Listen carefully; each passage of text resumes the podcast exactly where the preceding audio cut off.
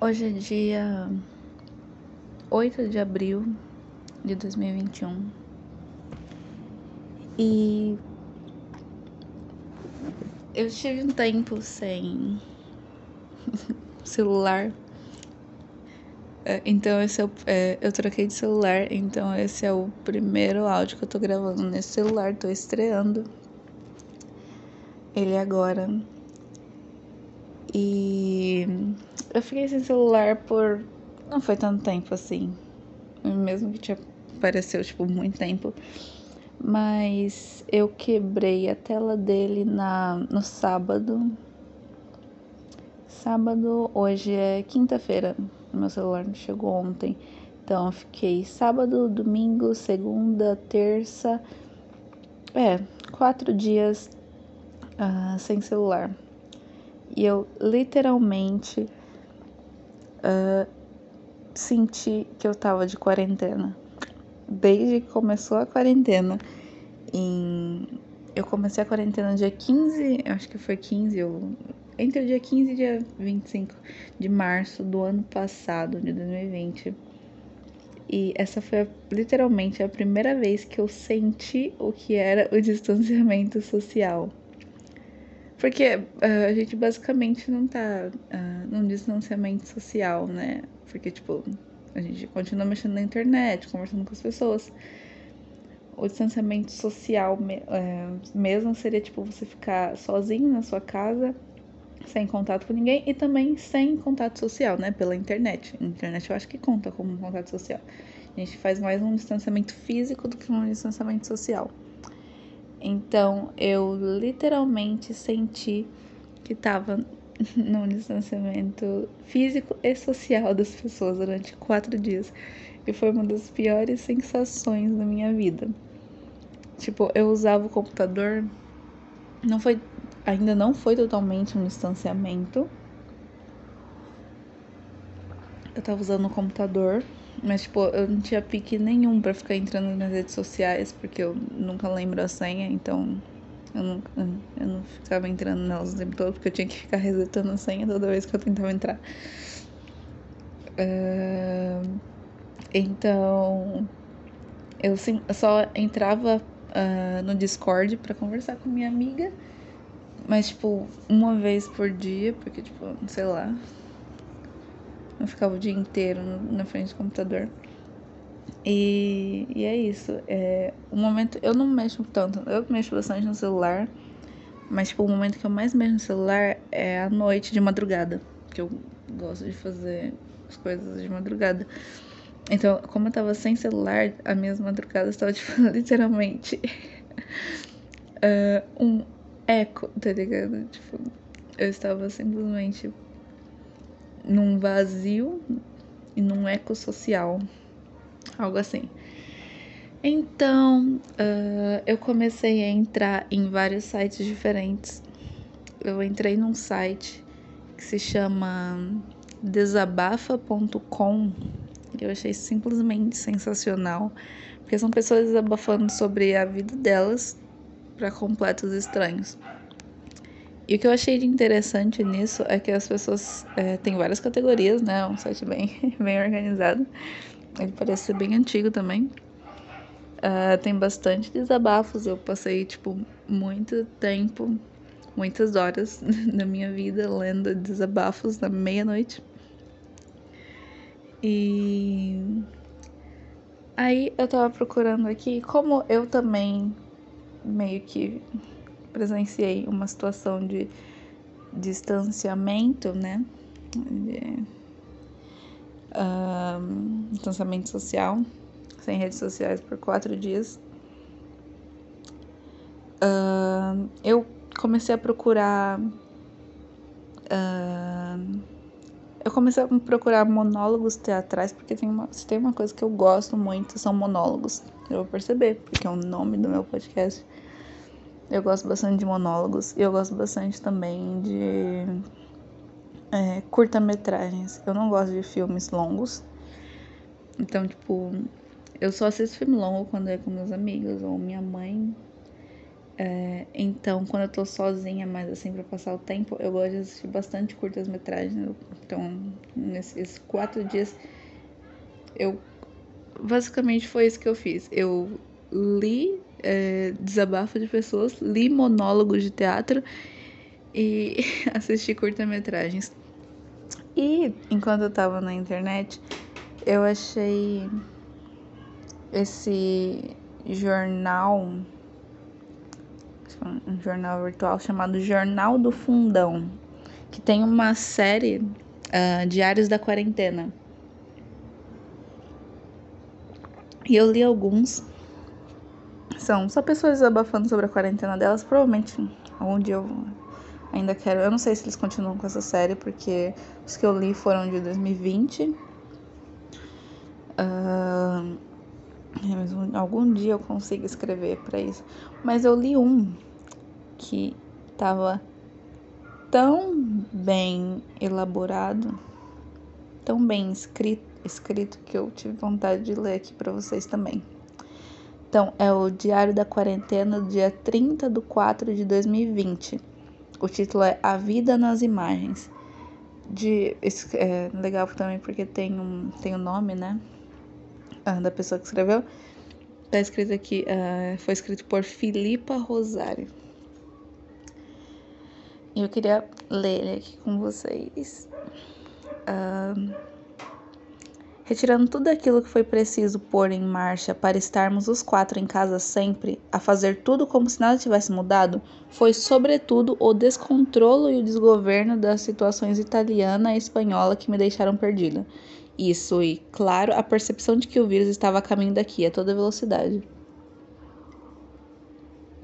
Tá, eu suponho que ela esteja falando de que tem quatro pessoas morando com ela e elas simplesmente se colocaram de quarentena assim que perceberam o vírus lá na Itália, quando estava aquela situação meio caótica no começo do ano passado. Ah, nessas primeiras semanas, enchemos a casa de comida, álcool e chocolate. Mandei filmes e livros aos meus alunos, criamos espaços de trabalho aqui em casa, assinamos as TV Cines. Voltei ao yoga no YouTube e ao Headscape no telemóvel. Tudo para controlar o tempo e a respiração essa parte do telemóvel me fez. Eu acho. Me fez é, achar que ela é portuguesa. Porque eu acho que ninguém aqui no Brasil chama um telefone de telemóvel. Mas esse sobre o yoga no YouTube, eu. eu gostei porque uma experiência minha foi começar. É, eu fiz.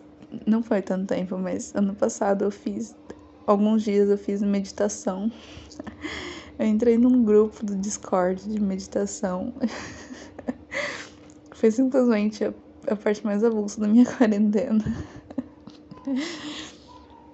Isso e tentar aprender chinês foram as partes mais avulsas da minha quarentena.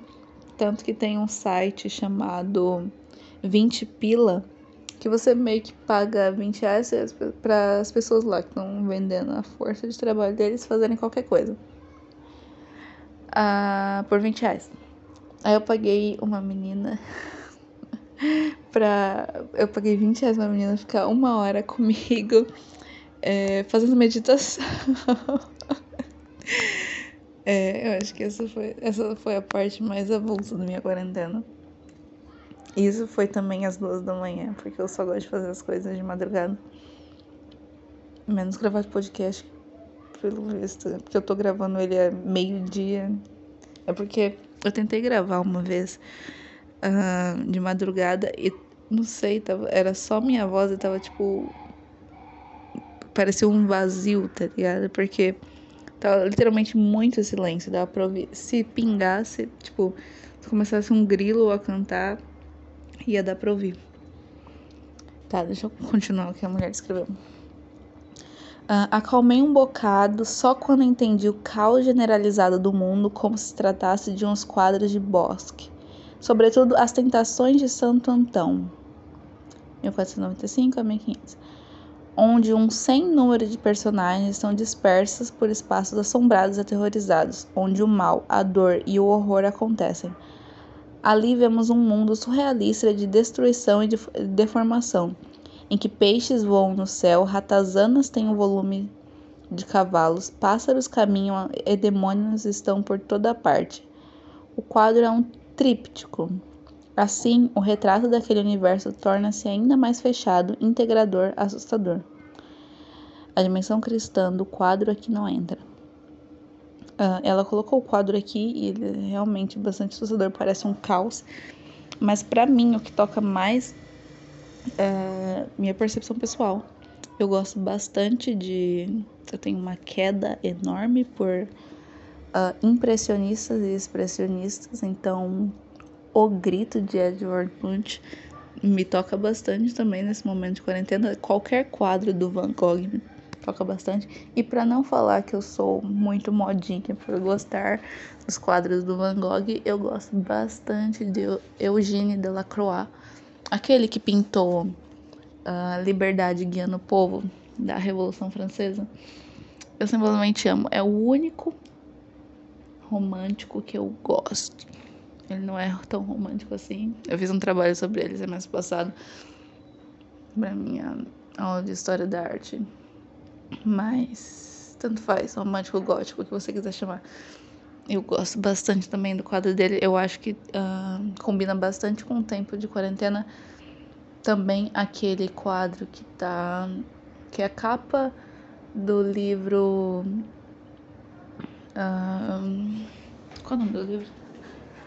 Droga, tá falando esses dias. Da Divina Comédia, isso. A capa da Divina Comédia. O Inferno de Dante, o quadro. Eu acho que ele também, porque eu acho simplesmente sensacional a combinação de cores que o Delacroix usa. E nesse quadro em específico, uh, tudo meio sombrio e aterrorizador, eu gosto bastante. E, qualquer, e como eu tava falando, qualquer quadro de Van Gogh, porque Van Gogh tava permanentemente no isolamento. Coitado. Eu gosto bastante dele. Ah, tá. Mas ela citou aqui o quadro As Tentações de Santo Andão, Antão de Bosch. Uh, tá, deixa eu continuar. O mundo desmoronava-se fora das paredes da minha casa, ao qual felizmente eu não tinha acesso, sem ser em segunda, terceira e quarta mãos. Ou seja, pelos relatos dos jornalistas e imagens captadas por desconhecidos. Eu sabia o que estava a acontecer, mas efetivamente não via nada. Esse quadro ajudou-me a materializar de alguma forma toda a desgraça intangível do mundo lá fora. Acalmei um pouco. Não parecendo foi extraordinário. Passei a ver sempre o telejornal, a ler mais sobre o assunto.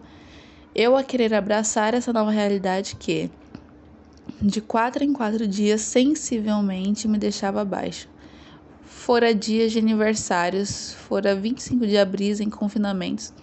Não sei. Ela provavelmente não é brasileira, porque eu não faço a menor ideia de que data é 25 de abril. Uh, fora 25 de abril em confinamento longe dos meus. As conversas por WhatsApp com amigos sobre receitas, séries e medos, os medos e dúvidas, aos copos no Zoom, os talk shows norte-americanos feitos a partir de casa, as exigências profissionais das escolas das miúdas, com certeza portuguesa, o volume de trabalho do João, a avó de 90 anos que tem de viver ainda mais esta, a loiça, a roupa, o pó. Há também as desgraças de todos aqueles que estão pior que eu. Há a crise que aí vem para todos. Eu ia gostar muito que essa, ela fosse brasileira e a forma que ela uh, descreveria uh, a situação no Brasil. Acho que ia ser um pouquinho mais impactante do que parece ser aqui. Num dia da semana passada, houve outro pequeno milagre. O João levanta-se muito cedo para trabalhar. Eu acordo antes das miúdas, tomo meu banho tranquilamente, acalmando a torrente de pensamentos menos bons como consigo. O meu pequeno milagre deu-se quando, nestes meus momentos solitários, o sol nascente ofuscante atravessou a janela da casa de banho, batendo na parede imediatamente à frente dela, como todos os dias ele, se pudesse, faria. No chão, encostado a essa mesma parede há mais de sete anos, está um cartaz emoldurado que, estupidamente, nunca foi pendurado. Mal me lembro dele, uma outra porta, quase sempre aberta, tapam. Mas dizia: a luz do sol nesse dia pôde bater no ponto certo daquela reprodução. E o ponto era certo porque se tratava de uma lanterna japonesa de papel que, no quadro, uma de duas cândidas raparigas acende no crepúsculo de um dia de verão, num canto extraordinário de um jardim de cravos, lírios e rosas. Essa lanterna está precisamente no meio da imagem. O ponto era certíssimo. A luz do sol iluminou a lanterna da rapariga ao centro da imagem, que, por sua vez, deu vida à reprodução de um quadro espantoso sobre luz, forma e movimento. Fiquei eu iluminada, acordada. Carnation Lily Lily Rose, 1885 a 1886, é o nome do quadro. Do John Singer Sargent, eu já ouvi falar desse. É o oposto do quadro de Bosch, sendo os dois cinematográficos retratam momentos em movimento são animadíssimos. Nessa semana de confinamento, alterno entre os dois. Essa semana de confinamento, alterno entre os dois. Em rigor, retrospectivamente já o fazia.